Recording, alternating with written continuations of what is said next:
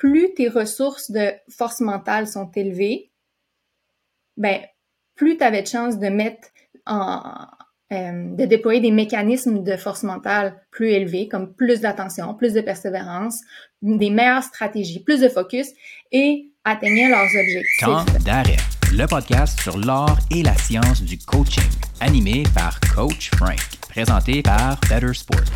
Bienvenue à Temps d'arrêt. Épisode 86 Force mentale, vulnérabilité et sport d'endurance avec Christiana Bédard, Tom PhD. Bonjour tout le monde, c'est Coach Frank qui est avec vous aujourd'hui et mon travail lors de temps d'arrêt, eh bien, c'est de déconstruire l'art et la science du coaching parce que ma raison de me lever à chaque matin, eh bien, c'est de contribuer au développement d'un environnement de qualité pour nos coachs, francophone à travers le monde parce que c'est ce que je fais dans mon travail, c'est ce que j'aime faire, accompagner des coachs de sport. Et bien honnêtement, je pense que le podcast contribue justement à avancer cette mission-là, en plus de contribuer au développement de tous les gens qui sont autour de nos entraîneurs dans l'arène sportive. Pour les auditeurs loyaux de temps d'arrêt, eh bien un gros merci et je vous invite à donner un avis de 5 étoiles sur votre plateforme de podcast préférée parce que ça contribue grandement à la pérennité du podcast. En passant, si vous avez des questions, ben, envoyez-moi-les par courriel ou par message direct sur les médias sociaux. Si ça concerne nos prochains invités, eh bien, on va les poser comme je le fais aujourd'hui dans le podcast avec Christiana Bédard Tom. Et puis, si ça ne concerne pas nos prochains invités, eh bien, on fera peut-être une édition spéciale avec les questions de tous les auditeurs et auditrices qui nous auront, seront parvenus par courriel.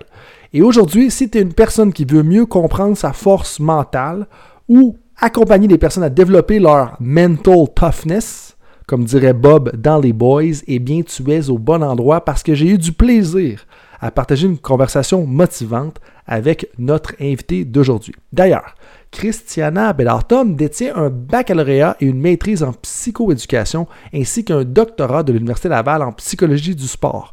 Ses intérêts de recherche portent sur la force mentale, la performance sportive et le bien-être des athlètes. La force mentale, selon ses dires, est un des concepts les plus utilisés en psychologie du sport pour expliquer l'excellence.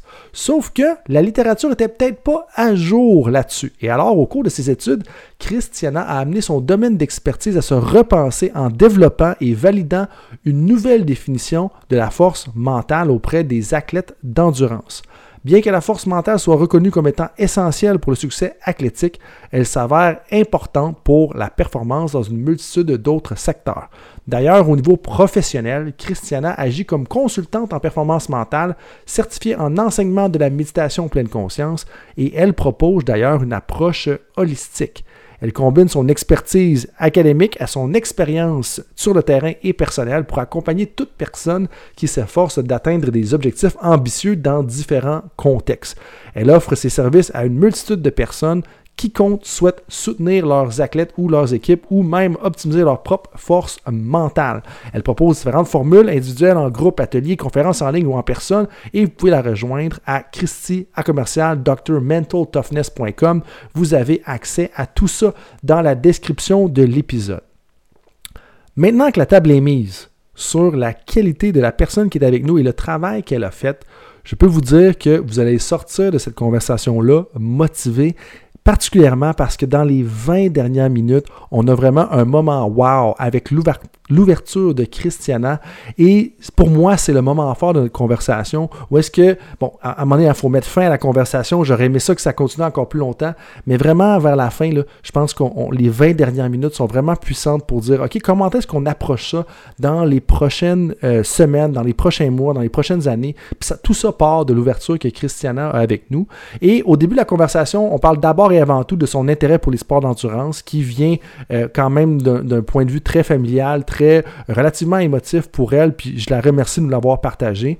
Par la suite, on, a encore, on enchaîne vraiment là, dans la, décortication, si c'est un mot, des trois ingrédients de la force mentale et pourquoi c'est important et comment est-ce qu'on pourrait l'appliquer et l'explorer en tant qu'un individu, athlète ou professionnel, et deux, quand on vient pour accompagner des gens. Et pour moi, ça, c'est une conversation importante qui vient un peu démystifier un concept qui a été popularisé, un, par l'extrait des Boys, comme je le mentionne dans le podcast, et je l'ai déjà mentionné, mais aussi euh, qui est bombardé un peu de commentaires et de mythes autour du euh, mental toughness, de la force mentale. Et je pense vraiment que cette conversation-là va venir briser certains mythes et clarifier un peu certaines choses pour toute personne qui se pose des questions, soit comme athlète, comme professionnel, comme personne en général, ou bien dans l'accompagnement de d'autres personnes.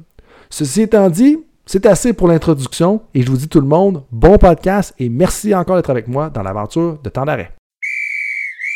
Christiana, bienvenue à Temps d'arrêt. merci, Coach Frank. C'est un plaisir ben de me joindre à toi aujourd'hui. Ben, c'est un plaisir de t'accueillir. Euh, je sais que tu as plein de projets, les idées se bousculent dans ta tête de ce que j'ai cru comprendre, un, dans des lectures, dans ce que j'ai vu aussi sur les médias sociaux. Euh, mais permets-moi de plonger tout de suite, parce qu'on est ici aujourd'hui pour parler de force mentale, qui est clairement mm-hmm. ton dada. Mais là, si on remonte à il y a bien longtemps, ce que si mes informations sont bonnes, mm. je pense que tu t'es intéressé au sport d'endurance à travers de l'écoute du Tour de France avec ton père. Parle-moi un peu de ça. Oh, tu me touches là, là tu me touches deep là. Euh, mon père, euh, ben moi je viens de la Californie. Euh, puis mon père, lui, fait que, tu sais, j'ai déménagé au Québec quand j'étais jeune, mais moi, mes étés, là, je l'ai passé en Californie avec lui. Puis, le Tour de France, c'est toujours en plein été, tu sais. Fait que, euh, lui, là, on pouvait passer des heures à juste l'écouter, lui puis moi, ensemble. Puis lui, c'était un cycliste, là. Il adorait faire le canyon euh, en, en bike de route. Fait que moi, pousser des watts, là, c'est devenu... Euh, pousser des watts sur un vélo, là, ça, c'est... C'est venu plus tard, mais c'est clairement... ça provient clairement de, de ces moments-là avec mon père, là. Puis c'est de là qu'elle vient ta passion des sports d'endurance. Parce que là, dans mes recherches également, j'ai trouvé, puis je te lève mon chapeau pour ça, que, un, bon, t'as complété un doctorat, mais t'as aussi complété des, euh, deux Ironman, si je ne m'abuse. Peut-être plus, si, si les sont bonnes. Puis en 5h28, mais d'où, d'où est venu un peu cet intérêt-là pour les sports d'endurance, justement? OK. mais j'ai toujours été comme sportive de nature, mais le sport d'endurance est arrivé plus tard dans ma vie. C'est quand j'ai commencé à sortir avec Alex. Euh, Alex, euh, c'est mon chum. Euh, ça fait plusieurs années qu'on est ensemble. Fait que remonte il y a huit ans. lui, ce qu'il faisait, c'était du demi-Ironman. Puis je m'en souviendrai toujours, j'étais sur la ligne de départ à ses côtés je l'avais vu s'entraîner toute l'année, puis j'étais super inspirée, puis je voyais tous les athlètes sur la ligne de départ, puis j'étais comme wow, c'est c'est ils s'apprêtent à genre relever des gros objectifs. Puis là, quand je les voyais durant l'effort, durant euh, ce qui ce qui mettait comme énergie comme cœur, j'étais comme mon dieu, genre comment ils font pour gérer l'inconfort, comment ils font pour gérer les difficultés, puis qu'est-ce qu'ils se disent dans leur tête? Fait que, tu sais, moi, j'étais toujours curieuse comme de, du fonctionnement humain, mais là, ça m'a vraiment piqué à un niveau personnel. Fait que moi, j'ai dit à mon beau-père, Réal, moi, l'année prochaine, je fais du triathlon. Vous allez être ici à Tremblant. Je vais commencer par un triathlon euh, olympique. Puis après ça, je me suis mis à faire du demi-Ironman. Mais durant cette année-là, moi, je nageais pas. Puis c'est, c'est drôle parce que le vélo, j'avais peur. J'avais eu une chute importante. Fait que moi, je montais les côtes à pied. Fait que, tu sais, je partais de là, là. Fait que moi, j'ai commencé je, m'étais dit, ah, moi, je veux devenir forte comme eux autres. Je veux, je veux moi aussi euh, atteindre euh, ces buts-là. Puis c'est là que ça a commencé mon intérêt pour le sport d'endurance. Mais c'est que ce, que ce qui m'est arrivé, puis ce que j'ai constaté, c'est que j'avais vraiment de la difficulté avec tout ce qui était portion psychologique. Je me mettais beaucoup de pression, beaucoup d'anxiété de performance, euh, je cassais, je choquais, euh, puis je sous-performais. mettons, avec mes entraînements, ça allait. Puis dès que je commençais à faire des compétitions, des 5 km, des 10 km, en préparation de mes plus gros événements, là, je sous-performais. Puis, faut que je te compte. T'es-tu prêt? Tu veux te savoir? OK. Parce que celle-là, c'est là que ça a vraiment, genre, là, j'ai vu que j'avais vraiment besoin de développer de la force mentale, OK? J'étais à All Orchard avec mon chum en vacances. On est en vacances, là, on a du fun. Puis là, on, voit dans la ville qu'il y a une course de 5 km qui a lieu cette semaine-là. Fait que là, les deux ben craqués, on est comme ah, on va faire la course, ça va être le fun. Puis là, moi je me dis OK, je me prépare. Puis là, j'amorce avec mon objectif, puis là je suis prête, puis là Alex, il dit, garde, moi, la courir avec toi, cette course-là, ça va être le fun, on est en mode plaisir. Ben, mi-course, j'ai Alex qui me lâche un « Ça va-tu? » Puis là, là, ça va-tu, ça veut dire que je suis clairement under pace. Là, ça va très, très mal. Très, très mal. Le sous-texte est clair. L'anxiété commence à augmenter encore plus. Puis là, je sais que je suis en train de sous-performer. Honnêtement, j'ai dû avoir mal au cœur six fois en genre en dessous de ce, 5 km-là. Je pense que j'ai vomi à la fin de cette course-là. C'était horrible. Puis là, j'ai dit, OK, là, c'est sérieux. Je dois vraiment trouver des réponses. Et c'est là que ça a commencé, tout mon périple de qu'est-ce que la force mentale, puis comment je peux, je peux en avoir. Puis si tu avais retourné en arrière, puis justement, je vais pas te faire revivre ça parce que ça a l'air d'avoir quand même été assez terrible. Puis ce qui est, avant en fait d'aller là, ce qui est intéressant des fois, c'est comment est-ce que des petits commentaires anodins de personnes qui nous sont chères, ça peut être ton partenaire, ça peut être ta famille, ça peut être ton entraîneur, ça peut être le préparateur mental, ça peut être n'importe qui, dépendamment de qui est cher.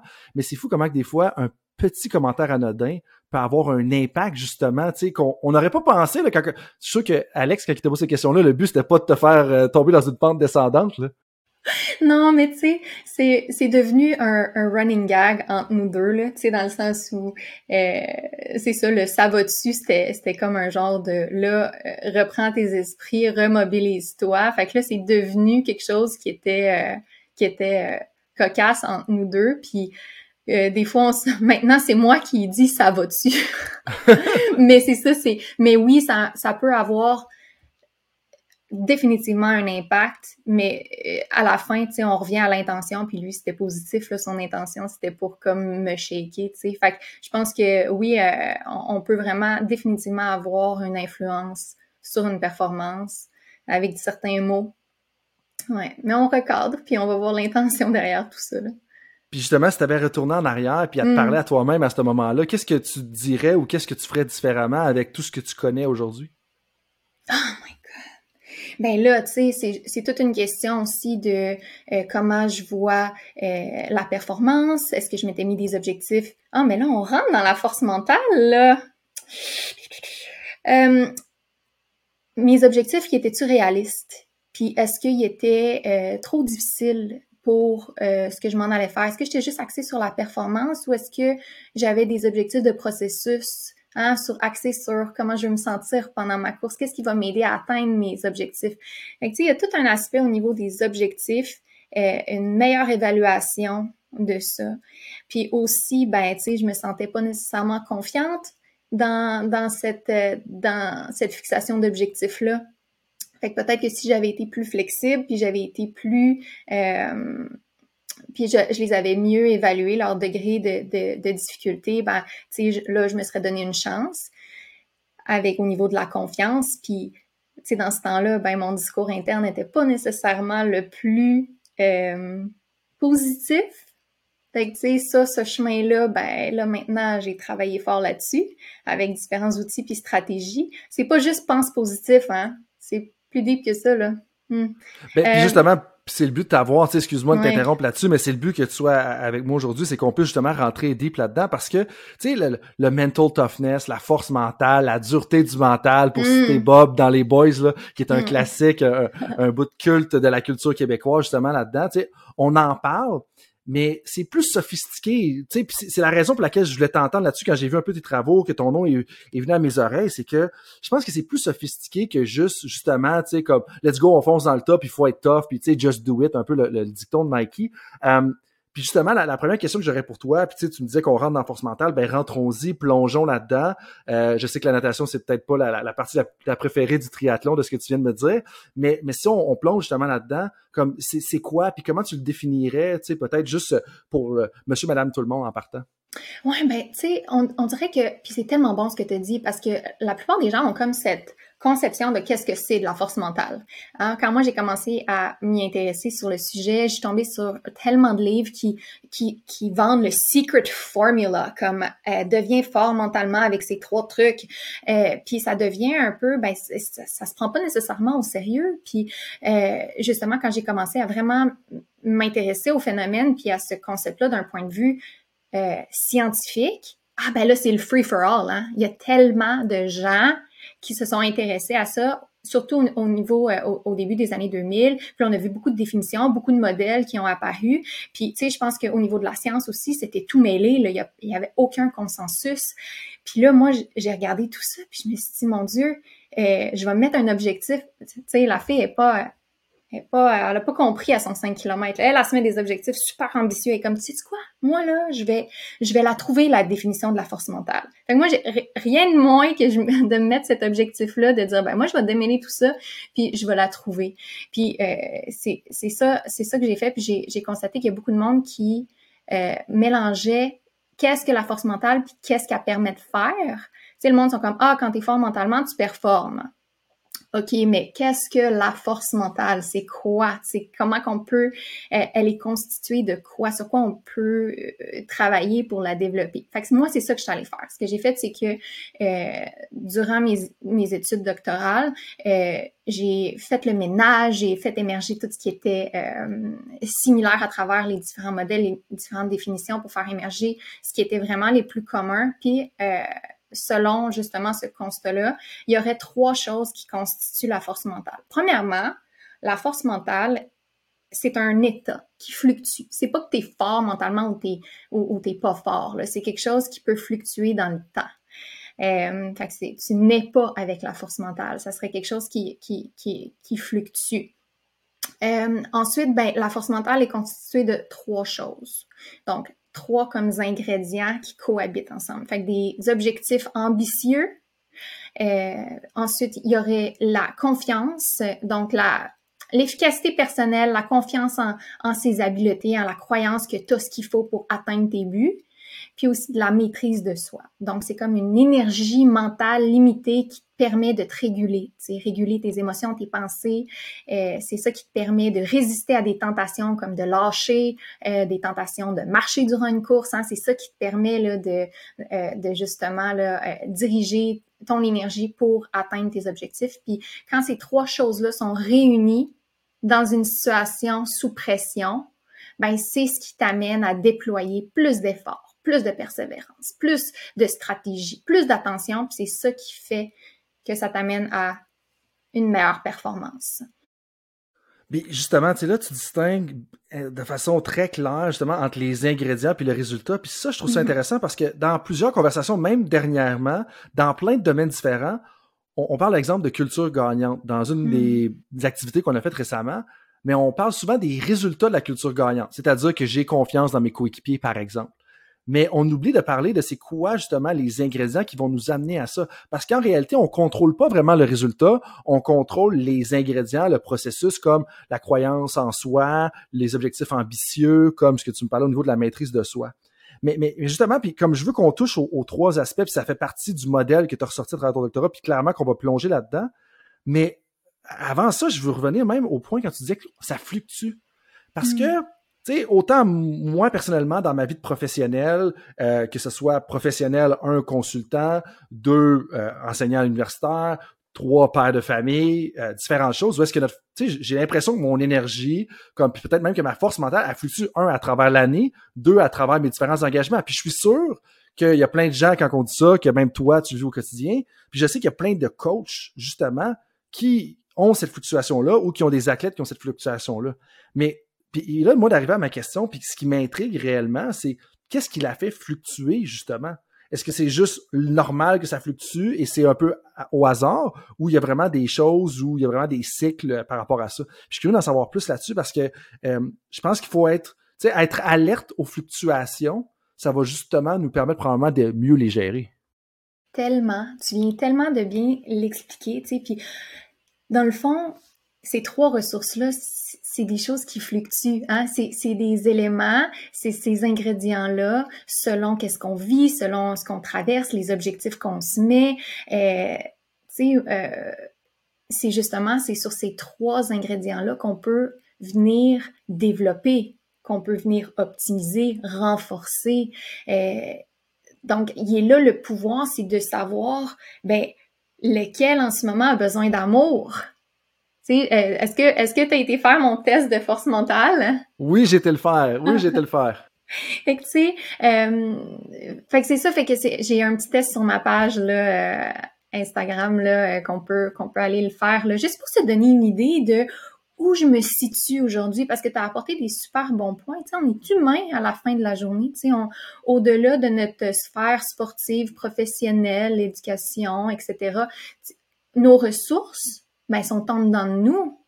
Puis justement, euh, il y a différents éléments qui peuvent venir, euh, ben, euh, venir influencer ces ressources-là. Fait que c'est bon de savoir, bon, un, avoir la conscience qu'on a les trois. Deux, être capable de savoir où est-ce qu'on se situe. Puis après ça, savoir quoi faire pour justement les booster au moment où tu en as besoin. Parce que, tu sais, on a développé dans le cadre de mes études, bon, la nouvelle définition, puis le nouveau modèle de force mentale, qui est ce que on vient de se parler. Puis après ça, on est allé le valider. Là.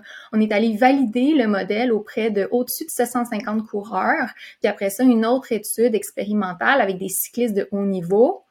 Euh, puis dans le fond, c'est justement ça où on a vu qu'on est, on est capable euh, de, de, de, mettre le point sur, bon, c'est quoi qu'on a de besoin pour optimiser notre force mentale parce que dans le fond, quand on commence l'événement, un événement de compétition ou euh, une, une épreuve cycliste comme on a demandé à nos cyclistes de faire, plus tes ressources de force mentale sont élevées, ben plus tu avais de chance de mettre en, euh, de déployer des mécanismes de force mentale plus élevés, comme plus d'attention, plus de persévérance, des meilleures stratégies, plus de focus et atteigner leurs objectifs.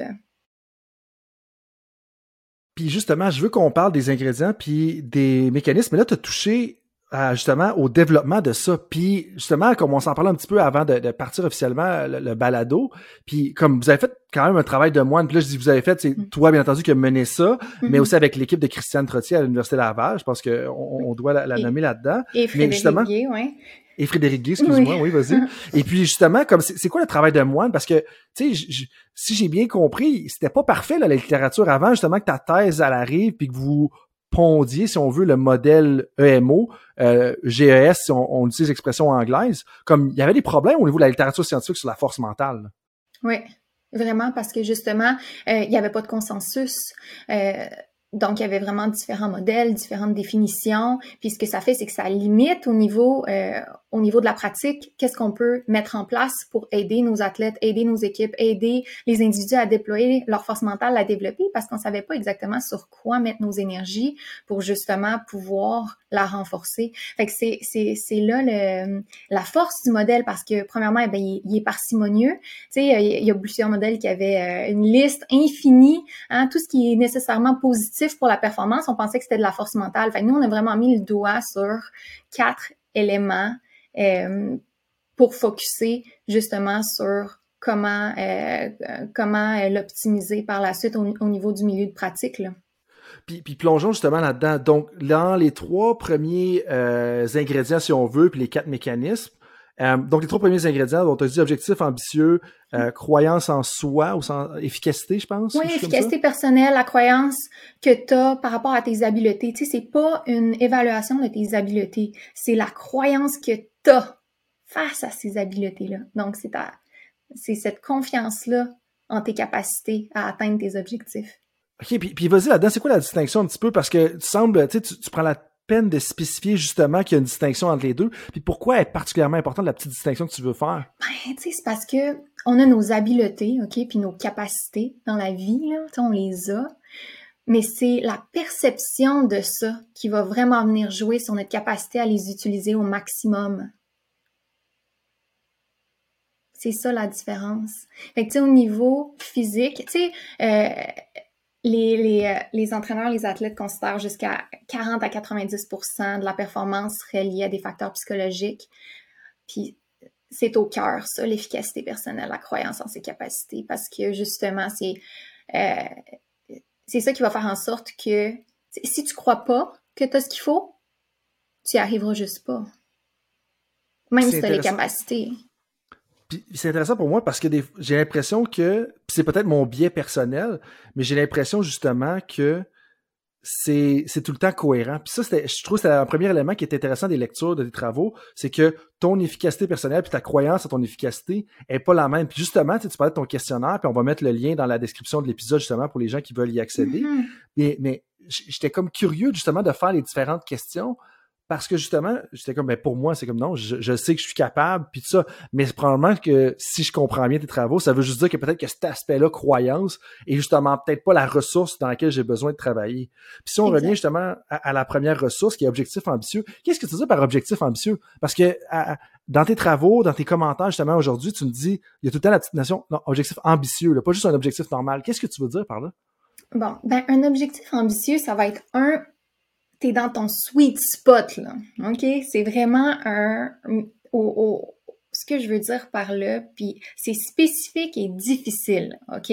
Donc, il doit te mettre comme en danger, mais que tu te sens confiant que tu vas être capable de l'atteindre. Fait qu'il y a comme un genre de juste milieu là-dedans. Puis c'est pour ça que c'est important de rester flexible par rapport à son objectif parce que des fois, quand on est trop rigide, on arrive à l'événement X, puis il y a des éléments qui sont hors de notre contrôle, notre niveau d'énergie est plus bas, euh, il, s'est passé quelque chose, euh, il y a du vent cette journée-là, euh, je sais pas, il y a, des éléments qui vont venir avoir un impact direct sur notre performance ben si on est capable de prendre ça en considération, d'être flexible, ben là on est capable de moduler la difficulté de notre objectif pour qu'il demeure réaliste, mais encore là qui nous pousse au maximum pour qu'on se mobilise pour l'atteindre. Fait que ça, c'est avec l'expérience aussi là, tu sais. Euh, euh, donc, des athlètes qui sont très expérimentés vont avoir plus de facilité à aller chercher justement ce sweet spot-là avec l'aide de leur entraîneur, avec l'aide de leur entourage.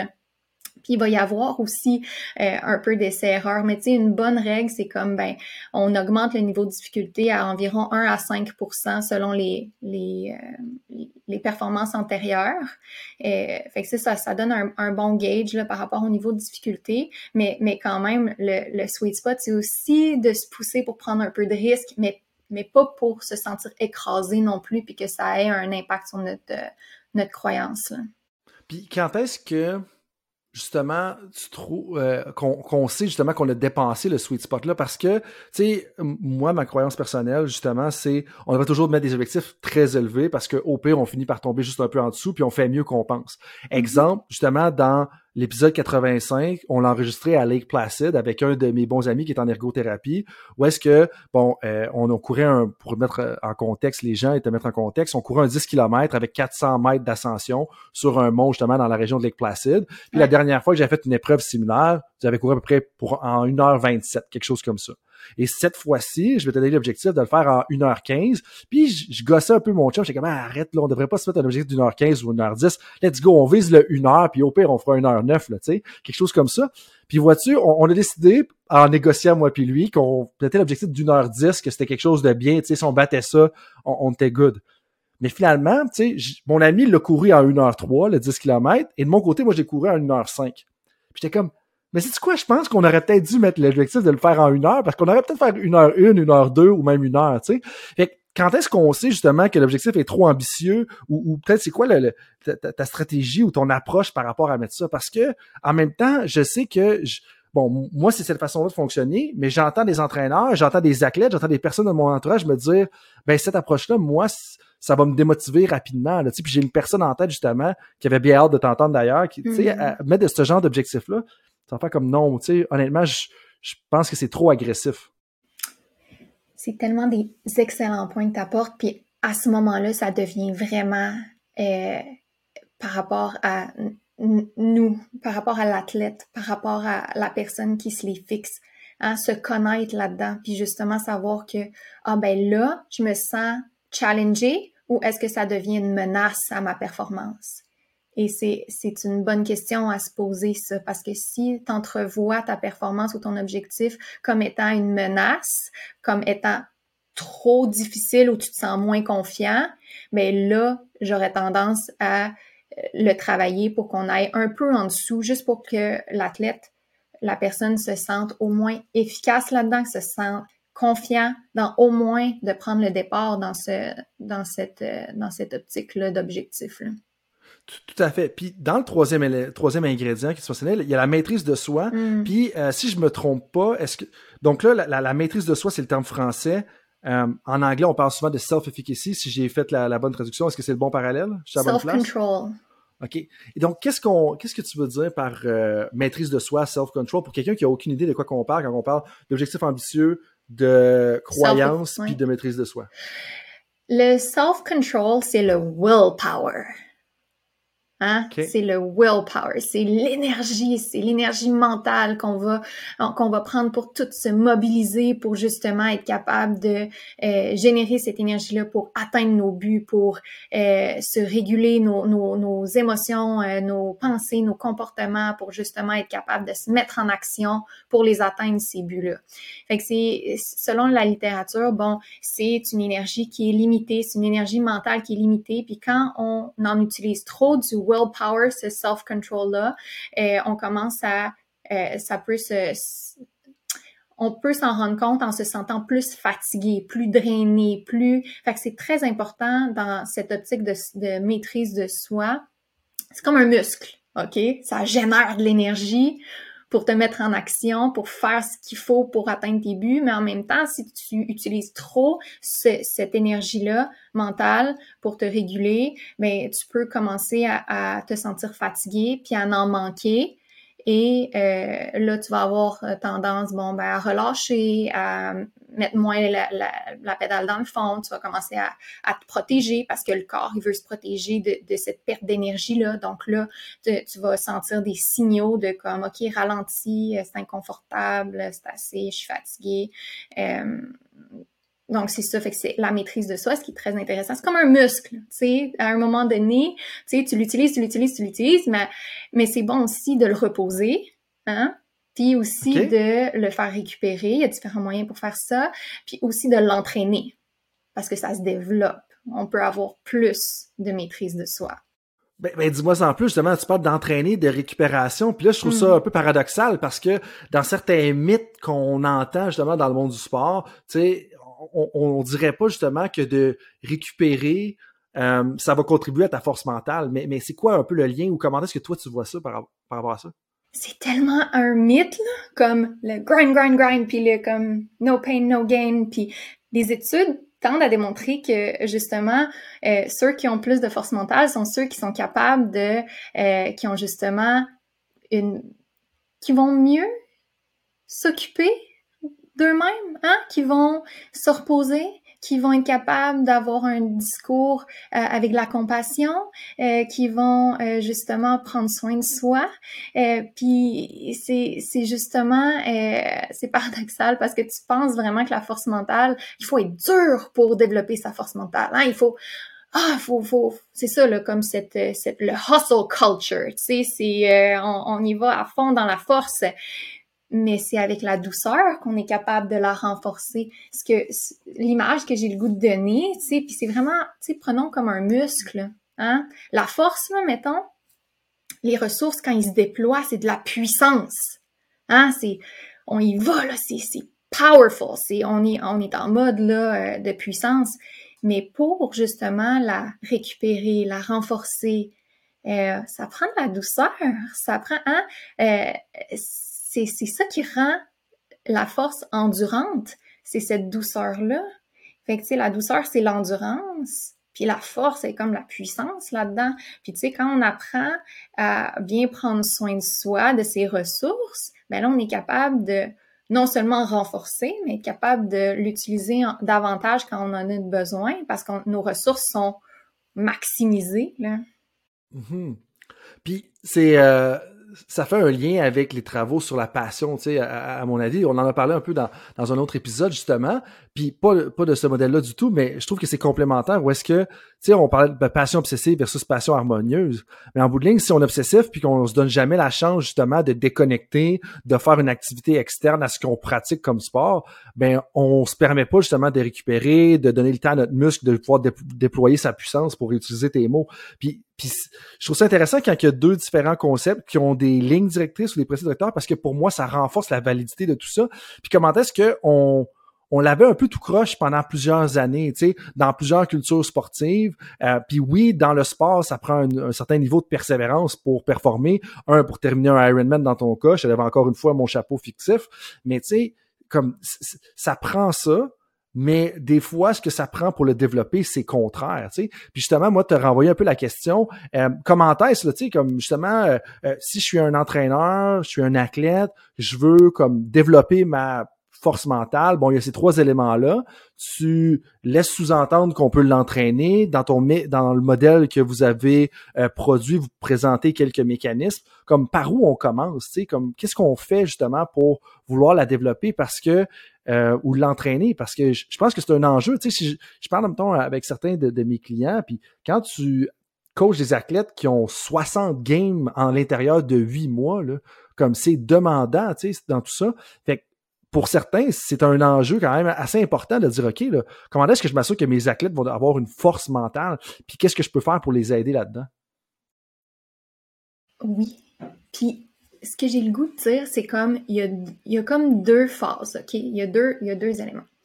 Il y a la portion enseignement de, de, de, de stratégie puis d'outils, OK, pour les athlètes, euh, pour justement euh, renforcer ces trois ressources-là. Fait que là, on peut rentrer là-dedans. Euh, je peux t'en nommer plein, des façons de vraiment aller renforcer. Puis là, il y a une autre portion qui est plus au niveau environnemental, où là, on met, on pratique OK, dans un environnement euh, qui est supportive, qui justement qui est, euh, qui est sécurisant pour l'athlète. Là, on pratique ce qu'on a appris comme stratégie puis outils, mais euh, à l'entraînement dans des contextes où justement on renforce et on consolide justement ces apprentissages-là. Donc, on, en combinant justement ces deux approches-là où on est vraiment axé sur l'individu, puis après ça, le contexte et l'environnement, c'est ça qui va faire en sorte qu'on est capable de vraiment aller développer sa force mentale. Puis, pas par où on commence si on veut l'enseigner? Donc, tu sais, pour euh, un, des principes qui ressortait, qui semble être le, volet individuel, comme donc il faut l'enseigner à nos athlètes. Euh, comment est-ce que toi tu vois ça? Qu'est-ce que tu fais? Ou comme par où on commence là-dedans? Mais c'est sûr que chaque individu arrive avec son bagage. Tu sais, chaque personne arrive avec euh, son niveau de ressources. Donc, c'est vraiment euh, la première, le premier élément qui est super important, c'est d'avoir et de bâtir une bonne connaissance de soi, une bonne conscience de soi. quand tu commences à comprendre ben, un peu comment tu fonctionnes, quand tu prends le temps de rendre tes, tes façons de faire à la conscience, ben là, on peut commencer à travailler pour de vrai. Fait que la première chose, moi, que je fais quand je rencontre des athlètes, c'est là, on se met à jour avec qui on est aujourd'hui, où on en est, c'est comment que je pense, comment j'approche les choses. Fait que, tu sais, la, première, étape, c'est juste de savoir, OK, moi, je me situe où par rapport à toutes ces, ces ressources-là internes? Parce qu'une fois, parce que, tu sais, disons, là, quelqu'un qui a de la difficulté avec sa force mentale, il y a comme un chemin là, tapé dans sa tête. Là. il fait tout le temps les mêmes stratégies, va tout le temps utiliser les mêmes outils, il va toujours faire ça. Fait qu'il est peut-être dans une boucle, il ou elle, là, sont tout le temps comme dans une boucle qui est non satisfaisante, puis qui les amène à choquer ou qui les amène à sous-performer. Ou... Donc, la première étape, ben, il faut conscientiser ce chemin-là avant de commencer à s'ordonner du pouvoir pour créer le deuxième chemin, le nouveau, celui que maintenant on veut mettre en place. Puis, tu sais, le cerveau, là, euh, il aime ça, hein, se protéger, puis il aime ça, les, les automatismes, là. Fait tu sais, euh, avant de commencer à, à, mettre des stratégies, puis là, remplir la tank encore de choses à faire, wow! Est-ce qu'on peut faire comme un ménage, un clean-up, un restart? Tu justement pour se faire de la place avant d'amorcer la mise en place de nouvelles choses pour construire. Fait que, tu sais, c'est vraiment comment première étape, on, on, prend conscience parce que euh, justement, tu sais, moi j'ai vraiment une approche holistique, là, vraiment globale de la personne. Puis je suis aussi euh, bien dans la pleine conscience, j'enseigne la pleine conscience. Euh, puis ça, c'est vraiment quelque chose qui, bon, oui, dans les études euh, scientifiques, bon, de plus en plus on en entend parler, de plus en plus ça, ça démontre tous ces bienfaits dans différentes sphères de performance. Puis, tu sais, on, on, s'en cachera pas, là. Quand tu es plus conscient de, de, de soi, puis que tu es plus dans le moment présent, mais tu reprends ton pouvoir. Tu es capable de dire Ouh, ça, ça fonctionne moins bien pour moi. Comment? Là je vais prendre, tu sais, je suis capable de prendre du recul, puis je suis capable de prendre une pause, puis là je suis capable de dire OK, c'est pas vers là que je veux m'en aller, ça, ça m'aide pas, je vais prendre un nouveau chemin. Fait que ça, c'est comme la première étape. Puis l'analogie du chemin, pour moi, a fait plein de sens parce que, tu sais, dans, dans, dans la pratique réflexive, euh, bon, pour être un développement professionnel, les gens qui écoutent le podcast, comme ils clairement m'entendent parler souvent de ça, mais pour se développer en tant qu'entraîneur ou en tant que professionnel, faire la pratique réflexive, c'est-à-dire regarder ce qui se passe, on, regarde si ça va bien, si ça va un peu moins bien pour, pour le vulgariser, puis après ça, on décide comment est-ce qu'on s'améliore. Mais tu sais, c'est un peu à ça que tu renvoies. Puis une image que j'utilise souvent pour en parler, c'est drôle que tu parles de chemin, c'est que tu sais, quand on, mettons que ça va sur l'hiver, sur un campus universitaire, traditionnellement, comme tu as les chemins normaux, mais il y a tout le temps comme un ou deux étudiants qui décident qu'ils prennent un raccourci, puis ils passent à travers le chapelet, ils tapent un peu la neige. Puis là, à un moment donné, ben là, s'il y a deux étudiants qui ont tapé la neige, il y en a au moins 40 autres qui vont reprendre le même chemin. Fait que là, le chemin devient tout le temps tapé. Mais tu sais, ce que tu parlais tantôt, tu sais, justement, en, frappant le fond du trajet qu'on se fait dans notre esprit, mais moi, c'est un peu ça que je vois. C'est comme on, a un champ de neige, puis on a passé dans un chemin. Puis là, quand ça fait 150 fois qu'on a pris ce chemin-là dans notre champ de neige, ben il est tapé, puis ça donne. On n'a pas vraiment le goût, de sortir de ce chemin-là parce que bon, on va mettre on va prendre nos bottes, puis là, on va marcher dans des places qui sont pas tapées, puis là, on va avoir la neige qui va rentrer un peu dans nos bottes, puis on va avoir froid aux pieds, ça va être mouillé, tu sais. Mais finalement, peut-être que cet inconfort-là, au départ, va justement nous permettre d'aller à un endroit qui est plus appréciable ou un chemin, un, qui peut être plus fun. C'est peut-être pas le chemin le plus rapide, mais il va peut-être nous aider à être plus durable, va peut-être être plus beau, plus agréable pour performer. Puis justement, là, moi, de faire le lien, tu sais, comme de bâtir ce deuxième chemin-là dans l'expérience que tu as, dans les études que tu as faites, est-ce que c'est quelque chose qui se fait facilement? Ça se fait ça en dedans d'une semaine? Ça se fait ça en dedans de trois mois? En dedans d'un an? Tu sais? Parce que je reviens aux fluctuations, puis autant au niveau personnel que des personnes que j'accompagne, comme je, me pose justement la question, comme à quel point on peut faire, on peut revirer ça rapidement? Parce que, tu sais, on, est dans une société un peu micro-ondes, on est dans une société où est-ce qu'on veut de mm-hmm. l'instantané, mais j'ai pas l'impression que c'est si instantané que ça. Puis tu sais, la force mentale, ben, je veux dire, à un moment donné, des fois, la vie est tough, là. Tu sais, comme, donc, à quel point tu vois ce changement-là se faire rapidement, tu sais? Il y a comme euh, le changement, là, c'est tellement intéressant, le changement, parce que euh, il faut se rendre à notre point critique. Et le point critique est différent pour chacun. Puis, tu sais, quand il y a des athlètes qui viennent me voir ou qui viennent te voir, sont tous à un différent euh, à un différent euh, niveau d'ascension sur euh, leur montagne. Hein? Fait que, mm-hmm. donc, on les prend où on est, puis où ils sont aujourd'hui, tu sais. Puis ce point critique-là de dire « je change », mais à un moment donné, ça va être le bon coup de marteau, là, tu sais. Mais il, il, va, tu sais, des fois, on, on, cogne sur un clou, là, tu sais, puis, puis des fois, ben, c'est un des coups mais on n'est pas nécessairement, on peut pas savoir exactement ça va être lequel, mais tu sais, en travaillant toujours dans le même sens de ce qu'on veut puis de ce qu'on désire, puis si on travaille le, chemin, euh, ben le changement peut se faire soit par la répétition ou par l'intensité. Fait que tu sais, on revient au marteau, bon, mais la répétition, le clou va rentrer, puis des fois c'est par des petits coups, puis des fois c'est le bon puis il rentre au complet. Tu fait que c'est ça dépend toujours de où l'athlète ou la personne, l'individu est rendu dans son cheminement personnel parce que comme je reviens, on a toutes des histoires de vie. Puis tu au-delà de la pratique sportive, on arrive avec notre bagage là, tu sais. Moi quand je vois euh, quand, quand je vois mes clients là euh, à la porte là, on enlève l'armure là, tu sais, on enlève les titres puis les accomplissements puis on enlève tout ça. Puis on, moi je, je coach l'humain derrière ça là, je coach euh, la personne qui justement veut venir s'améliorer, qui veut travailler sur des blocages, puis justement, dans ta réponse, tu, me parles du développement humain, que ça prend une importance particulière de ton côté. Euh, de un, ça, comme je veux en savoir plus, mais est-ce que l'environnement au complet, justement, contribue pas au, développement humain? Parce que pour moi, tantôt, tu parlais des stresseurs, du volet environnemental, mais comme on, on parle de l'individu, mais, mais tout l'environnement contribue au développement, puis selon moi, doit avoir un impact, quand même important sur la force mentale, un des individus individuellement, mais des individus dans l'ensemble de notre club?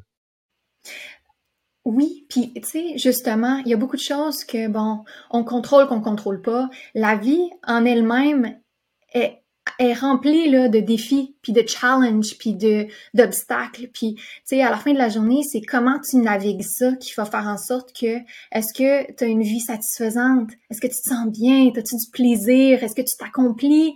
Ou est-ce que tu te laisses, euh, tu t'abandonnes? Euh, tu manques d'alignement, tu sais pas trop exactement pourquoi tu te bats, euh, ça fait putain de sens.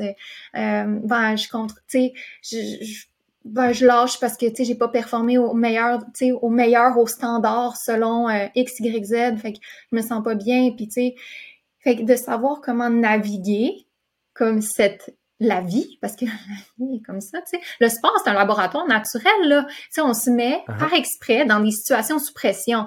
Yo on en a plein là dans le quotidien là. Il y en a tout plein là. Fait que tu sais la force mentale oui elle est bonne euh, pour le sport, pour la business aussi, pour différents contextes de performance, mais elle est aussi bonne dans notre quotidien. Puis quand on a les outils, quand on sait comment euh, justement naviguer à travers les up and down, ben c'est ça, ça, ça nous amène à se sentir pas mal puissant là, dans notre quotidien. Là. Ben, parce qu'après ça, on peut faire des transferts. Puis quand tu dis que le sport, c'est un laboratoire, c'est justement, c'est une opportunité de pratiquer des habiletés qu'on peut faire le transfert. Puis, tu sais, t'as comme touché à ça indirectement, puis, puis je peux le sentir dans, dans ce que tu m'as dit, dans, dans, ce que j'ai lu, que comme tu as eu des, des, obstacles dans ton parcours professionnel, dans ta vie en général, comme tout le monde en a. Puis mm. tu sais, je pense que des fois, on, on n'est pas assez indulgent envers soi-même? Ou est-ce que, tu sais, la vie, c'est tough, là, dans le sens que, tu sais, si tu veux performer professionnellement, si tu veux performer personnellement, dans ton couple, dans ta famille, dans plein de choses, tu veux t'impliquer dans la communauté, tu sais, c'est pas facile. Puis c'est correct que c'est comme, ça soit comme ça, parce que si c'était facile, tout le monde excellerait. Puis c'est correct. Mais en même temps, comme, c'est c'est une le sport est une opportunité de pratiquer les habiletés qui va justement nous permettre de pouvoir performer dans tous ces aspects-là. Puis ça, ça m'amène à un point qu'une auditrice, que quand j'ai dit qu'on allait parler à une personne qui a fait un PhD euh, avec qui validait un modèle sur la force mentale, comme mm-hmm. elle voulait absolument savoir plus là-dessus, c'est qu'est-ce que tu aurais à dire à une personne qui a tendance justement à se laisser déraper elle-même mm. quand elle fait une erreur ou qu'elle n'atteint pas son objectif, un peu comme ton 5 km. J'ai l'impression, puis là, à force d'y repenser, que cette personne-là, comme, tu sais, des fois, ça va bien, mais des fois, il y a un embûche qui arrive en plein milieu de performance, puis juste reste général pour juste pas qu'on puisse s'identifier, tu sais, puis je me dis, ah, qu'est-ce que tu dirais? Parce que elle a tendance à justement à se laisser déraper, cette personne-là, puis elle, voudrait changer les choses là-dedans. Hmm. Écoute-moi bien, tu n'es pas faible mentalement. Tu n'es pas faible, OK? Ça se peut que tu aies un objectif à réévaluer, réaligner. C'est quoi le sens de cet objectif-là? Peut-être de la flexibilité. Euh, peut-être que tu as des croyances, hein, des croyances limitantes, quelque chose là, là-dedans à aller déloger, transformer. Euh, peut-être que euh, on, on, a quelque chose à, à aller travailler là-dedans. Peut-être que justement euh, tu as besoin de plus d'énergie, peut-être tu es fatigué, peut-être que justement, euh, dans ce moment-là, on a peut-être des comportements à aller réajuster pour que tu te sentes pleinement en forme, pleinement énergisé, euh, pleinement forte euh, durant tes, tes, événements. Mais ce qu'il faut se souvenir, c'est que la force mentale, euh, ben en fait là, il n'y a pas de faiblesse là. Il y a juste des choses à réajuster, à renforcer. Mais c'est ça que j'ai le goût de lui dire là, que tout ça, ça peut se travailler avec des outils et des stratégies. Là. Puis, tu sais, tu parles de, justement comme de faiblesse mentale, puis j'ai l'impression, puis en regardant un peu tes, tes, tes travaux, puis tes publications, tu, tu, parles comme, comme de quoi qu'il y a des mythes par rapport justement mm. à, c'est quoi être faible mentalement. Comme c'est quoi certains de ces mythes-là, puis, puis qu'est-ce qu'on devrait plutôt voir justement quand on parle de faiblesse mentale, là, entre guillemets, versus force mentale? Mais il y a beaucoup de personnes qui pensent que d'avoir des peurs ou se sentir, avoir des doutes ou euh, se sentir stressé ou se sentir euh, fatigué, euh, c'est de la faiblesse. sais que justement que quelqu'un qui est fort, c'est quelqu'un qui qui en a pas de peur. Quelqu'un qui est fort, c'est quelqu'un qui a toujours confiance. quelqu'un qui est fort, c'est quelqu'un qui est capable de, de euh, justement, là, il ressent pas les émotions, hein, les émotions qui, qui peuvent être inconfortables. La personne forte, là, euh, elle se sent pas inconfortable. non, c'est pas ça. Ça, c'est un super gros mythe. Les personnes qui ont de la force mentale sont capables de réguler ces émotions-là et ces pensées-là, avec plus de facilité, plus d'aisance. Ils savent quoi faire quand ça, ça arrive pour justement les utiliser à leur avantage ou pour les réduire pour justement être capable de euh, se sentir pleinement en sécurité dans ce qu'ils contrôlent. Mais c'est pas c'est pas de pas en avoir. Tu sais, justement, la force mentale, ce qu'elle permet, c'est elle te permet d'être dans des situations qui sont sous pression, puis qui sont difficiles, puis qui sont des obstacles, euh, puis de te mobiliser à travers tout ça pour aller atteindre tes objectifs, peu importe ce qui arrive. C'est à ça qu'elle sert, la force mentale. Donc, ce n'est pas de ne pas avoir d'obstacles et ne pas avoir de stresseurs. C'est pas de se cacher puis d'avoir, de, justement, de ne plus en avoir. Oh non, c'est de les regarder puis de les utiliser puis, puis à ton avantage au lieu de voir ça comme c'est un c'est un glass ceiling, hein, c'est un plafond de verre. Oh non, tu le traverses et ça devient ton plancher pour le prochain. Puis ça, ça fait un lien un peu avec sortir de sa zone de confort, tu sais, où est-ce que, tu sais, des fois, ce qu'on voit à travers les années, soit en tant qu'athlète, soit en tant que professionnel, c'est comme, on, a moins tendance à s'exposer à quelque chose qui est inconfortable. Donc, on reste dans son cercle de sa zone de confort. Puis moi, je, tu mm. parles de plafond, tu sais, moi, j'en parle souvent dans un cercle. Mais c'est que si tu restes toujours à l'intérieur de ton cercle, ben ton cercle, il ratisse à travers les années parce que tu es toujours à l'intérieur. Donc, tu vas tout le temps un mètre moins loin si on avait un cercle ou un centimètre ou peu importe l'analogie. Mais mm. alors que si tu traverses le plafond de verre, puis si tu traverses le cercle, ben justement, ton cercle a tendance à s'agrandir. Fait que j'imagine que justement, les, tu as, as, un plus grand étendu, il y a plus grande surface de choses qui justement est à l'intérieur de ton cercle, donc qui devient plus confortable, plus facile mentalement à persévérer à travers ça. Mais oui, puis en même temps, ben, hein, quand on est habitué de performer, puis qu'on met notre valeur dans notre performance, puis que pour nous, on se valorise par rapport à, à ce qu'on réussit, eh, c'était peurant, c'était peurant là, de se mettre vulnérable, c'était peurant de se mettre dans des circonstances où on est inconfortable, puis ça se peut qu'on fasse des erreurs parce qu'on est tellement dans une culture où on priorise la performance et l'ex, ben, le per la perfection que justement euh, c'est risqué d'aller se mettre euh, dans des situations où on peut faire des erreurs, mais tu sais, c'est dans cette zone-là où on peut justement euh, se développer davantage.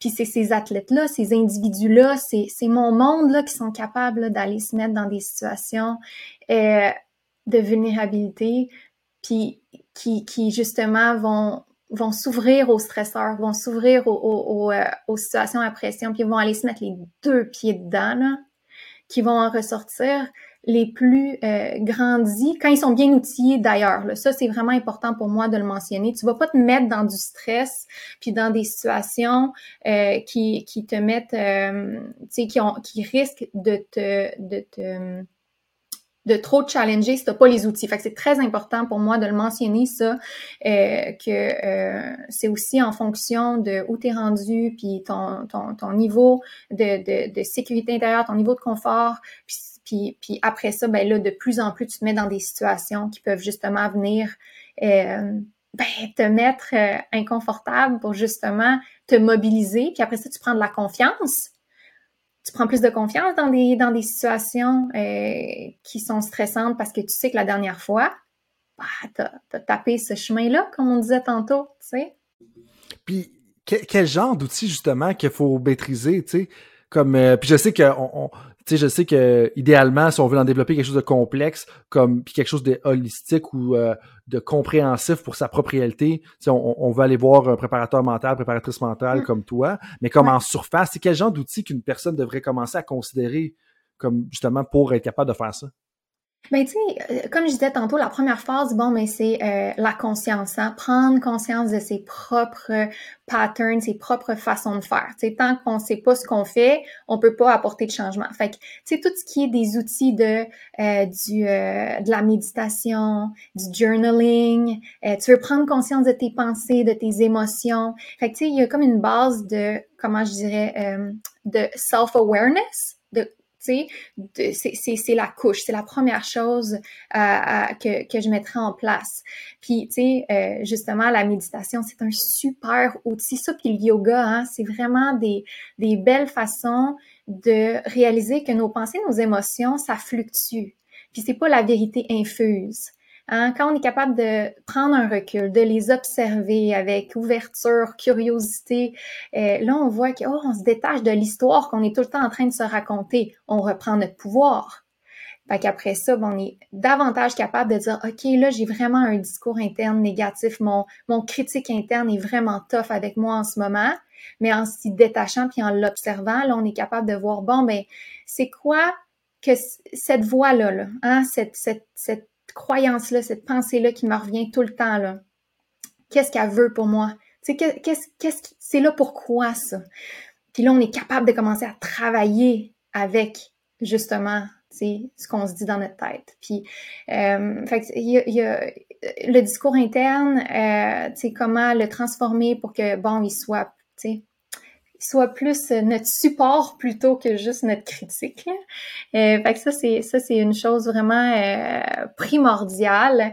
Euh, il y a différentes façons aussi qu'on peut développer plus notre euh, notre confiance en nous, hein, tu puis notre ça c'est tellement au cœur de la force mentale, vraiment là, la confiance en, en ses capacités là, c'est c'est vraiment au cœur du modèle.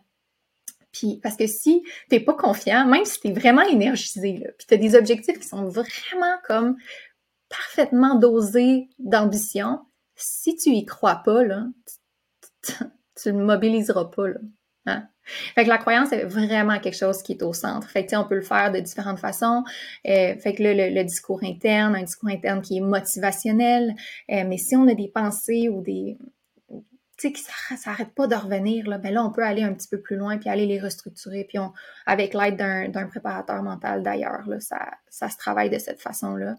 Puis euh, ben aussi le repos et, le, et, le, et la récupération. Fait que ça aussi, on a des outils là-dedans. La méditation, c'est une bonne, c'est une bonne façon, mais aussi les siestes, se reposer, dormir, euh, aussi euh, ben, avoir des des émotions positives. Tu sais, avant une course, là, ou avant un événement, ou avant... C'est pas le moment, là, de gérer, là... Euh, de gérer d'autres affaires, là. Tu sais, c'est de vraiment se mettre dans une position où on a... On est le plus reposé. Qu'est-ce qui t'excite par rapport à la course? Tu sais, je reviens à l'exemple de Lake Placid, puis je suis sûr que c'est la même chose pour toi. Tu sais, comme je regardais autour, puis je voyais, tu sais, on était en plein automne, dans, dans les Adirondacks, c'est super beau. J'étais avec un, deux de mes très bons chums, en fait, pour faire la course, d'autres plein d'amis, puis j'étais comme, hey, ça va être vraiment nice, puis ça va être le fun de faire ça. Puis tu sais, la douleur, elle arrive un petit peu plus tard, puis il y a des bouts que tu as envie de sacrer, tu sais. Mais justement, l'émotion positive, ça, ça donne ça. Puis dans tout ce que tu as dit, je trouve que moi, un élément que je retiens, c'est d'identifier et de recadrer. Parce que on, tu parles de recadrer, puis clairement, ou c'est peut-être pas le mot que tu as utilisé, mais je pense que ça va dans ce sens-là.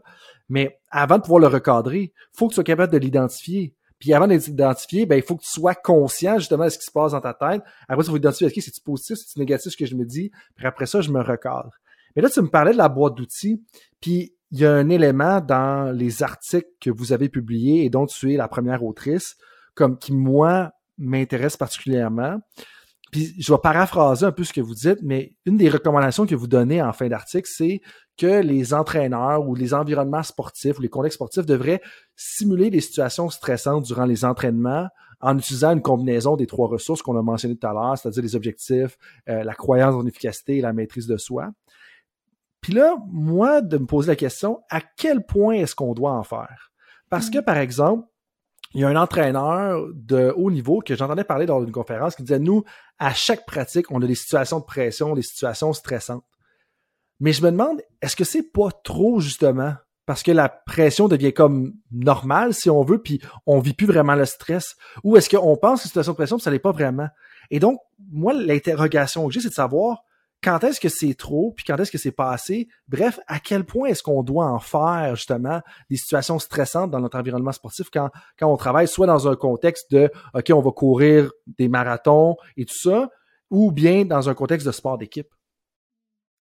C'est des bonnes questions. Écoute, tu sais, dans le fond, ça dépend aussi dans la phase dans laquelle on est dans l'année. Hein. Euh, disons qu'on amorce une phase où on n'est pas en compétition, on est dans une phase de, de build, hein, de construction, de, de... Bon, ben là, à ce moment-là, on est en mode, on renforce les ressources. Hein? Euh, on, justement les objectifs, on revoit ça, on revoit l'efficacité les, personnelle, la croyance, la maîtrise de soi. Bon, fait que là, on met en place justement pour l'athlète des façons de renforcer ces ressources-là. Puis par la suite, quand on sent que justement on est capable d'avoir une combinaison, que, que les athlètes euh, justement sont, euh, ils ont des outils pour justement être capables de travailler avec ces ressources-là et les optimiser puis les renforcer. Là, on commence à les tester dans des environnements de plus en plus stressants qui peuvent se euh, ressembler de plus en plus à des contextes qui vont rencontrer en compétition ou dans des tournois où euh, on veut se rapprocher le plus possible de ce qu'ils vont vivre. C'est pas nécessairement les mettre dans du stress pour dans du stress. Là. On, ce qu'on, le, le but de les mettre sous pression, c'est de justement élargir leur zone de confort dans des situations qui peuvent être potentiellement stressantes, puis savoir, oh, OK, là aujourd'hui, euh, mes ressources de force mentale euh, étaient moins, euh, moins fortes. Puis là, j'ai rencontré ce genre de stresseur-là. Ah ben là, maintenant, je sais quoi faire, je sais comment le mobiliser, je sais comment justement me les maintenir. Fait que, tu sais, c'est créer des situations de plus en plus qui se rapprochent de ce qu'ils vont vivre. Fait que, on veut pas juste les mettre... Parce que ça peut être épuisant à la longue. À moins qu'il y ait un très bon aussi... Euh, un, très bon système de ressourcement qui est joint à, à, à la mise en place de ces stresseurs-là. Parce que justement, après, si on est constamment dans du stress, c'est bon d'avoir justement des stratégies de ressourcement mises en place qui vont nous soutenir pour justement pas que ça vienne à nous épuiser et qu'on arrive en saison de compétition vraiment à bout.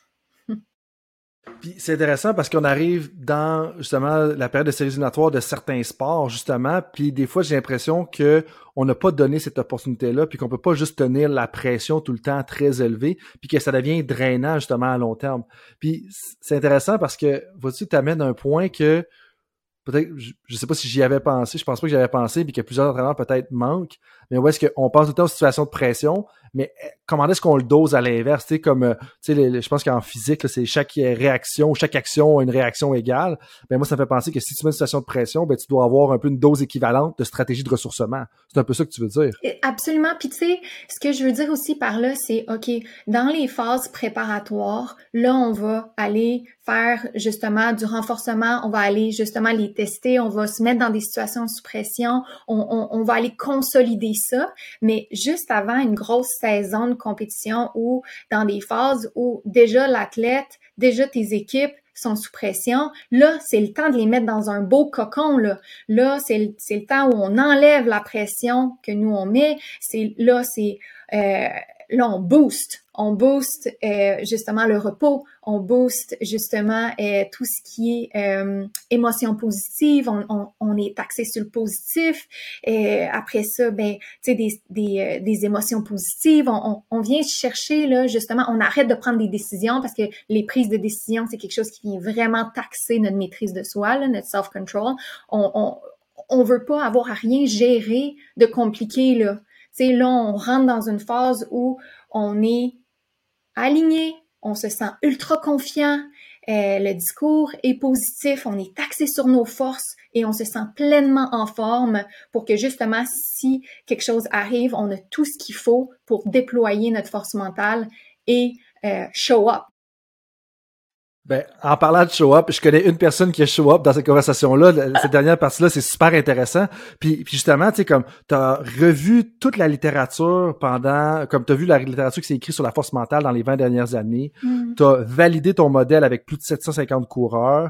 T'as produit un modèle, ce qui demande quand même beaucoup d'énergie cognitive et beaucoup d'heures de travail et beaucoup d'heures de réflexion et d'écriture et de communication avec tes co-directeurs de thèse.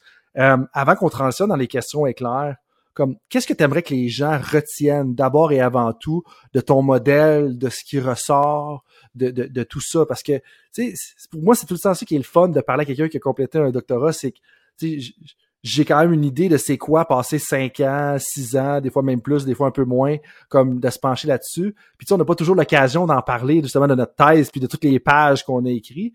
Mais comme justement, tu sais, t'as, as, cette occasion-là aujourd'hui, puis, puis pour moi, c'est très important de donner la chance à des personnes qui l'ont fait, cet exercice-là, de pouvoir en parler. Comme qu'est-ce que tu aimerais que les gens retiennent justement de cette révision de la littérature-là des 20 dernières années, de la production du modèle, de la validation, puis un peu de ce, que, ce que tu commences à faire justement dans la vulgarisation, la dissémination de, de ce modèle-là?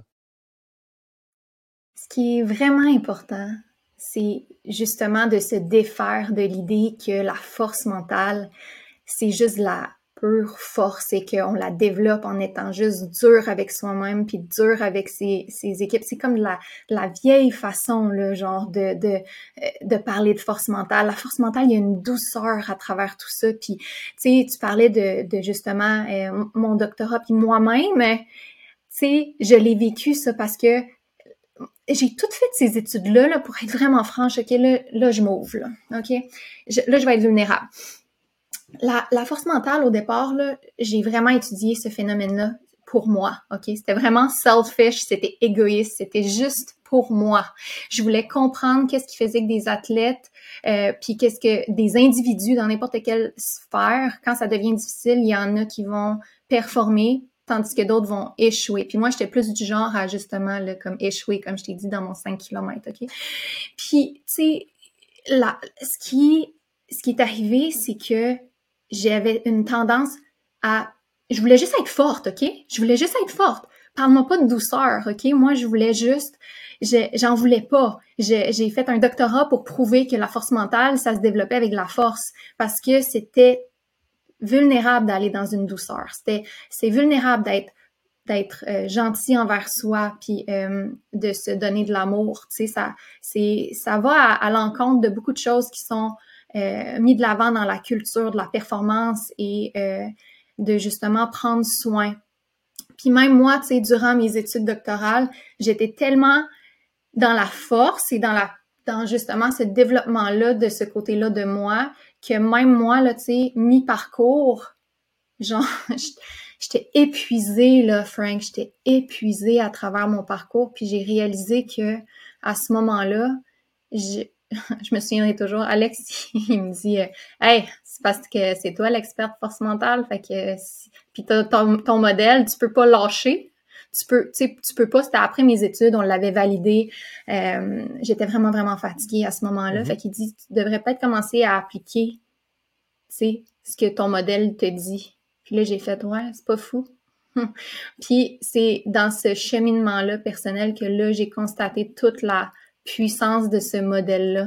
Parce que moi-même, j'ai intégré ce que ça me prenait pour prendre soin de moi, pour prendre soin de mes ressources intérieures. Puis là, justement, j'y ai goûté. Puis là, je l'utilise dans différents domaines, autant dans mon sport que euh, dans mes business ou, euh, puis je, le partage avec, mes clients, mais, j'étais vraiment au bout du rouleau, là. Fait que, euh, Ouais, ben, c'est ça.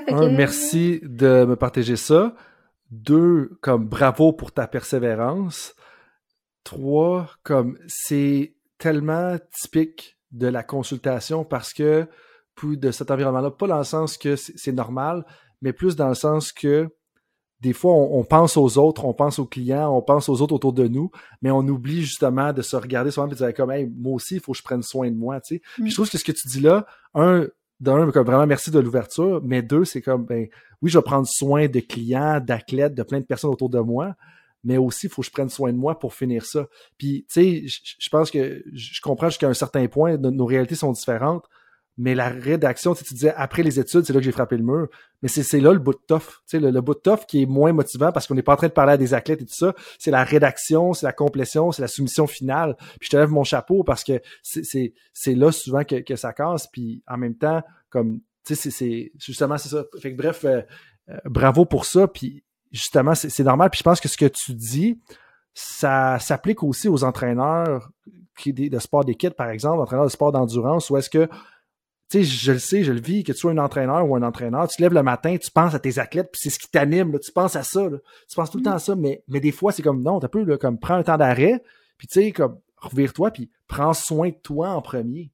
Parce que, oui, t'as beau avoir tes clients, c'est un préparateur mental ou un kinésiologue, t'as beau avoir tes athlètes, c'est un entraîneur, mais comme, faut que tu prennes soin de toi pour pouvoir prendre soin des autres, tu sais, puis je pense que ça, c'est super important, puis c'est ce qui ressort un peu, je pense, de, de l'expérience que tu viens de nous partager.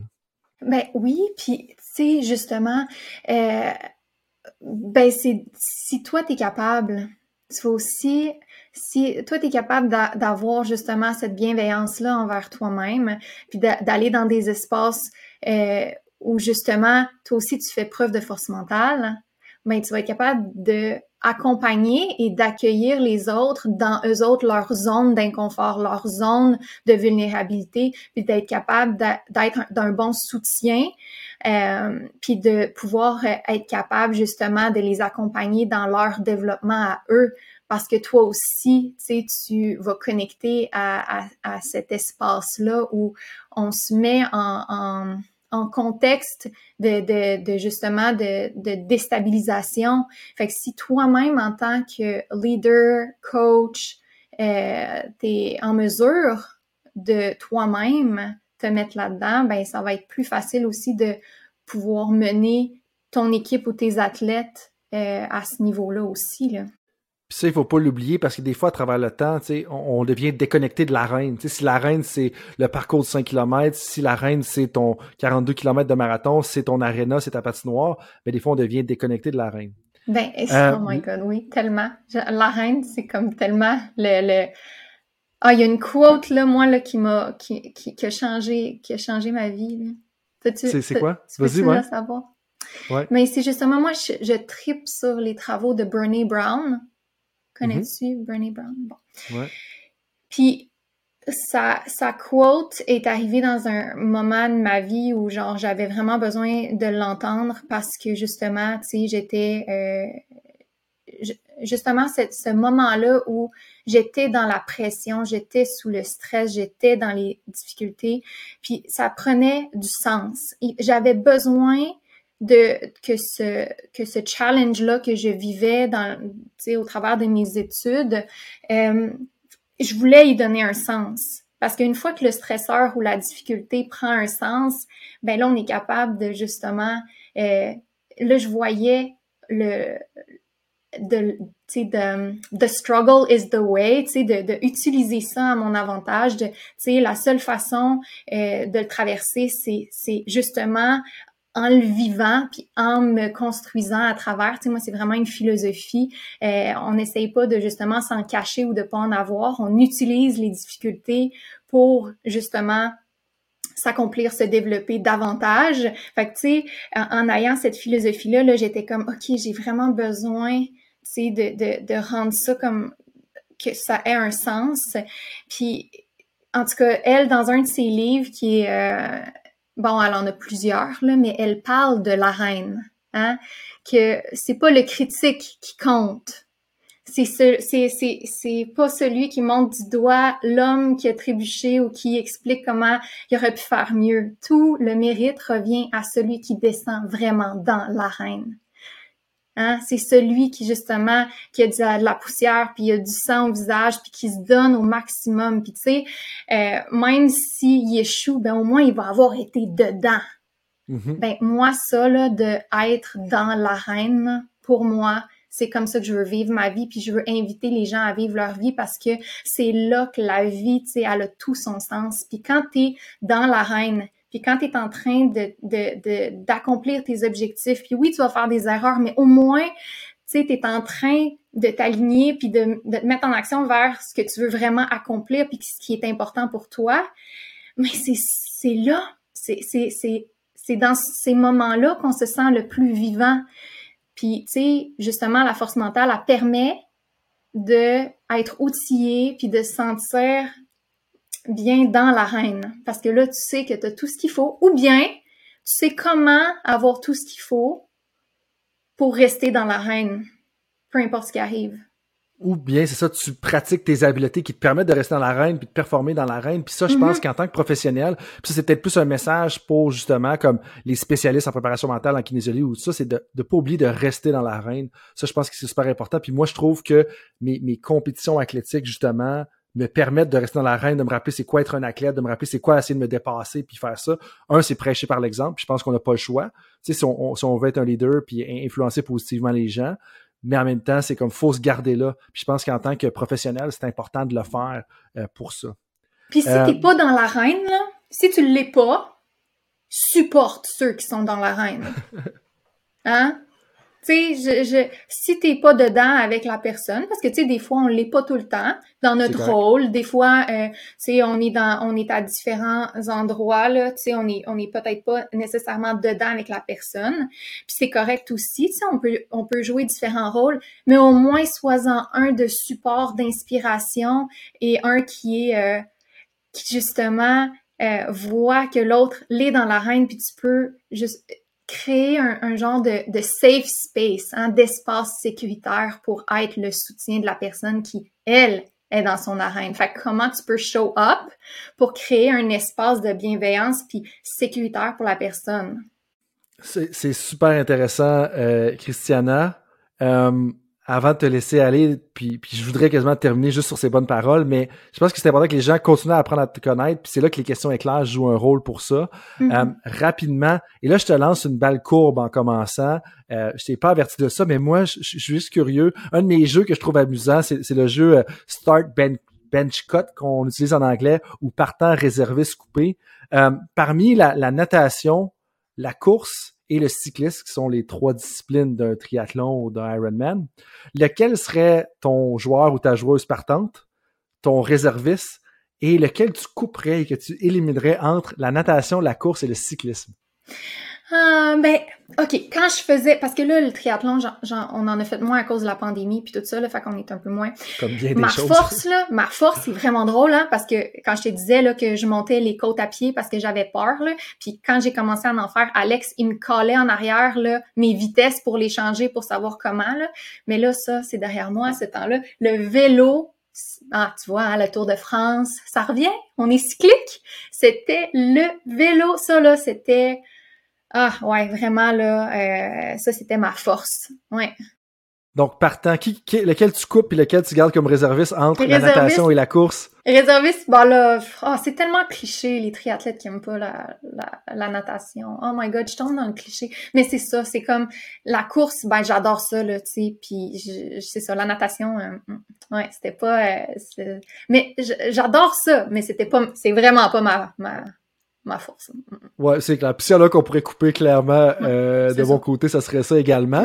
euh, là, tu as eu euh, un parcours de vie super intéressant. Puis si tu pouvais retourner en arrière puis donner un conseil à toi-même, mettons quand tu avais à peu près 22, 23 ans, ça serait hmm. quoi? Christiana, ta douceur, ta bienveillance va devenir ton superpower. Ta conscience de soi, ta pleine conscience, c'est bâtis ta force. Bâtis-la. La vie va te rendre forte. Mais, tu va pas dans une armure. Mets pas d'armure. Ferme pas ton cœur. Ta douceur, puis ton ouverture, puis de prendre soin, c'est ça le superpower. Mm. C'est puissant. Et puis, euh, dernière question. Tu sais, comme, donc, euh, tu as quand même un bon following sur les médias sociaux et tout ça. Euh, quelles sont les idées les plus fausses, ou quelle est l'idée la plus fausse répandue à ton sujet? À mon sujet? Ouais. Ou au sujet de la force mentale? Ben, un des deux, comme tu veux, mais là, t'es docteur mental toughness. Fait que si t'es euh, docteur de la force mentale, peut-être que c'est la même chose. mais justement, tu sais, comme une fausse croyance que t'aimerais comme rectifier puis dire non, comme, tu sais, on, on, pourrait penser ça, mais honnêtement, moi, c'est, c'est comme ça. Puis justement, tu sais, t'as, as pris la peine de te penser sur ta conscience de soi, euh, de démontrer la vulnérabilité aujourd'hui. Je me dis, tu sais, ce serait intéressant de voir ça, justement. Ben, là, tu me voles les mots de la bouche, là, mais c'est ça. C'est comme la force mentale, ça, y a pas il n'y a pas de force mentale s'il n'y a pas de stresseur. OK? Fait que quand les choses sont difficiles ou c'est là que ta force mentale se déploie. Puis c'est c'est de Donc, la vulnérabilité. Donc, le fait de se mettre en danger. Le fait de se mettre dans, dans l'arène, elle, est là, la puissance de la force mentale. Fait que, tu sais, euh, aussi, ben, il y a ça. Fait que, tu sais, c'est d'être capable de justement se mettre dans, dans ces zones-là puis de prendre des risques. Mais aussi, c'est pas du grind, grind, grind. Moi, là, euh, team, no sleep, hustle, ou la, la tu sais, le toxic positivity, toutes ces affaires-là sur les médias sociaux, justement, de, tu sais, euh, pense positif puis tout va bien aller, tu sais, il y a plus de profondeur que ça. Tu sais, c'est un peu ça que j'ai, j'ai envie de, de, de mettre de l'avant. Puis oui, sur mes réseaux sociaux, j'étais beaucoup dans, dans le monde anglophone, mais là, je me suis partie ma page franco. Fait que là, je veux vraiment... Euh, mon but, là, en ce moment, c'est de créer un espace sécuritaire, un safe space pour justement euh, qu'on puisse se parler des vraies choses, puis que ça soit pas juste justement cette parure-là de être fort là tu sais c'est d'avoir euh, c'est de tout savoir de pas vivre de difficultés have it all together. Non c'est justement cette euh, vulnérabilité là puis cette juste tu sais d'être capable d'aller là dans le deep dans le raw puis de justement euh, émerger nos forces à travers les, difficultés qu'on rencontre puis j'ai envie d'offrir cet espace là ben super, puis on va mettre euh, des liens justement à tout ça dans la description de l'épisode. Christiana, ça fait déjà un bon bout de temps qu'on se parle. Merci d'avoir partagé ton travail avec nous, tes connaissances, tes expériences également. Euh, si les gens ils veulent te rejoindre, comment est-ce qu'ils peuvent te rejoindre? Ben là, en ce moment, euh, donc, ça serait via ma page Instagram euh, ou aussi par courriel, euh, Christy euh, à commercial peuvent me rejoindre. Euh, tu sais, j'offre bon différentes façons là de d'intégrer sa force mentale dans dans sa dans sa vie. Puis, tu sais, je veux juste qu'on se souvienne que tu sais la force mentale est au service, oui, de d'objectifs sportifs, mais tu sais, elle, se transfère dans tellement différents domaines, puis juste dans sa vie aussi. Tu sais, quand on est capable de relever les défis, ben avec force, ben on se sent tellement mieux puis fier puis satisfait. Hein, la satisfaction. Tu sais, c'est mm-hmm. bon, ça goûte bon.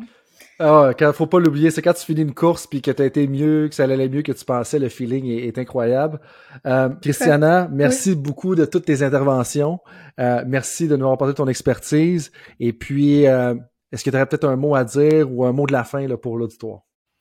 Merci Frank, ça a tellement été un plaisir de justement qu'on discute. c'est à quoi ça ressemble la force mentale, puis comment elle peut servir dans nos vies. Ça va me faire un grand plaisir euh, de pouvoir en discuter davantage avec ceux qui justement sentent en eux qu'il euh, y a quelque chose là-dedans parce que tu sais des fois ça, ça se peut que les personnes résistent hein c'est c'est sais on, des fois on a des façons de voir les choses tout ça puis ça se peut en ce moment que ce que j'ai dit ah ça vient de piquer ouais on n'est pas encore sûr puis c'est correct puis tu sais peut-être que dans trois mois dans six mois dans un an ça va commencer à faire du sens pour toi puis je vais être là à ce moment-là quand tu vas te sentir prêt ou prête.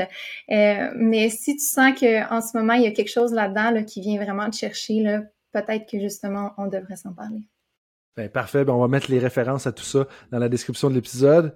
Christiana, merci beaucoup. Merci à tout le monde d'avoir été avec nous pendant cette, euh, cette heure de conversation sur la force mentale. Et puis, ben, à la prochaine pour un autre épisode de Temps d'arrêt. Salut tout le monde, c'est Coach Frank avec un petit rappel pour vous avant que vous partiez pour vos autres projets de la journée, que ce soit une pratique ou un entraînement. Est-ce que vous voudriez recevoir une petite réflexion de ma part par courriel? Est-ce que vous aimeriez ça vous faire challenger dans votre travail? Si oui, bien, la réflexion du coach est pour vous. C'est quoi ça? Eh bien, c'est un petit courriel textuel qui partage les idées, concepts et débats qui animent mon esprit dans les dernières semaines. C'est très court, 250 à 500 mots. Et donc, si vous voulez recevoir ce genre de courriel qui va susciter de la réflexion, eh bien, visitez le drcoachfrank.com dans la section Contact et inscrivez-vous. Sinon, eh bien, je vous dis à la prochaine et merci d'être avec moi dans l'aventure Temps d'arrêt.